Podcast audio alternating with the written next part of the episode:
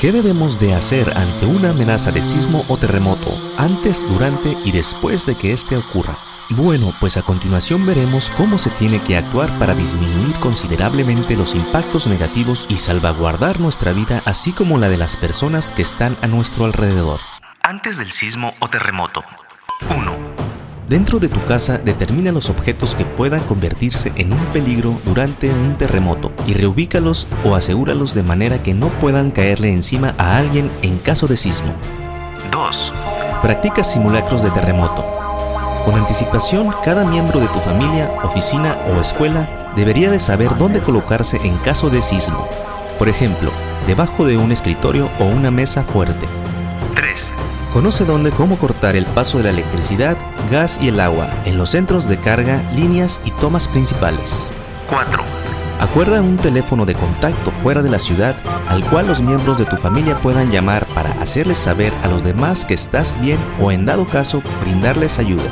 5. Mantén una reserva de alimentos no perecederos y agua embotellada para al menos 3 días. 6.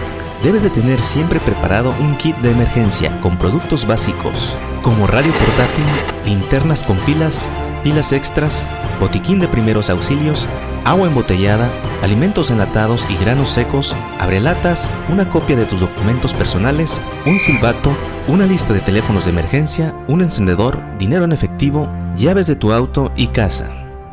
Durante el terremoto o sismo. En lo posible mantente tranquilo y permanece en el interior mientras dure el terremoto, o si te encuentras en condición de evacuar la zona de manera fácil, hazlo. Número 1. Colócate debajo de un lugar seguro y resistente, como un escritorio o una mesa. Una vez ahí, sostente con ambas manos de una o dos patas de la mesa. 2. Mantente alejado de ventanas, vidrios, espejos, puertas exteriores, paredes, cuadros, lámparas, macetas colgantes, etc. Así como todo lo que pueda caerte como muebles o repisas. 3. Si no hay una mesa o escritorio cerca de ti, ubica lo que en materia de sismología se conoce como triángulo de vida. ¿Qué es el triángulo de vida?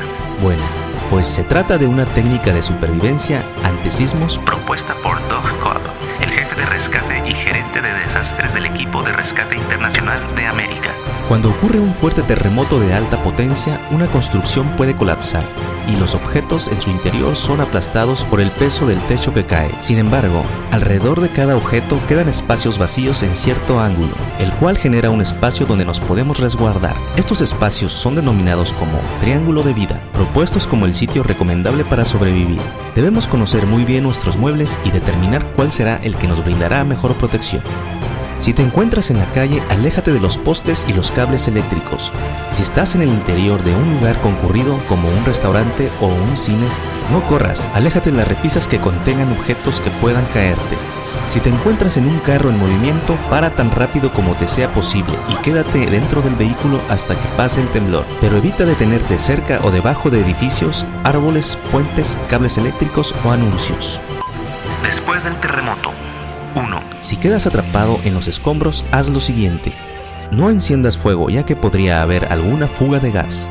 Trata de no moverte ni levantar polvo. Cúbrete la boca con un pañuelo o con tu ropa.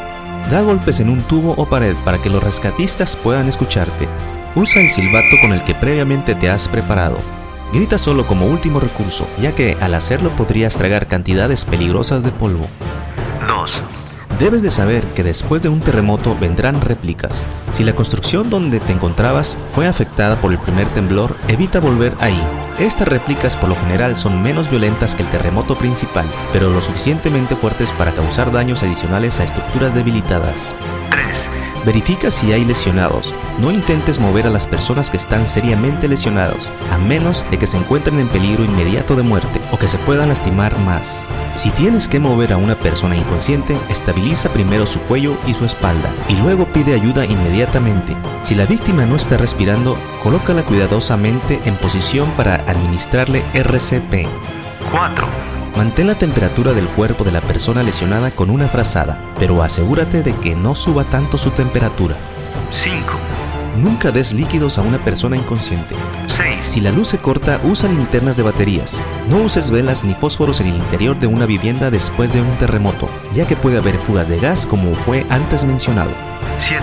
Inspecciona tu casa para ver si hay daños estructurales. Si tienes dudas acerca de la seguridad, haz que alguien especializado inspeccione tu casa antes de regresar. 8. Limpia el suelo de líquidos inflamables derramados. Si detectas olores de gasolina o gas, abre una ventana y sal inmediatamente. 9. Corta la corriente eléctrica y el flujo de gas. Cierra el suministro de agua en la toma principal si las tuberías de agua están dañadas. No bajes el agua de los inodoros hasta que sepas que el alcantarillado está en buenas condiciones. Sigue estas recomendaciones para que puedas minimizar los riesgos y peligros para ti y tu familia en caso de un movimiento telúrico. Esta información para poder salvar más vidas humanas.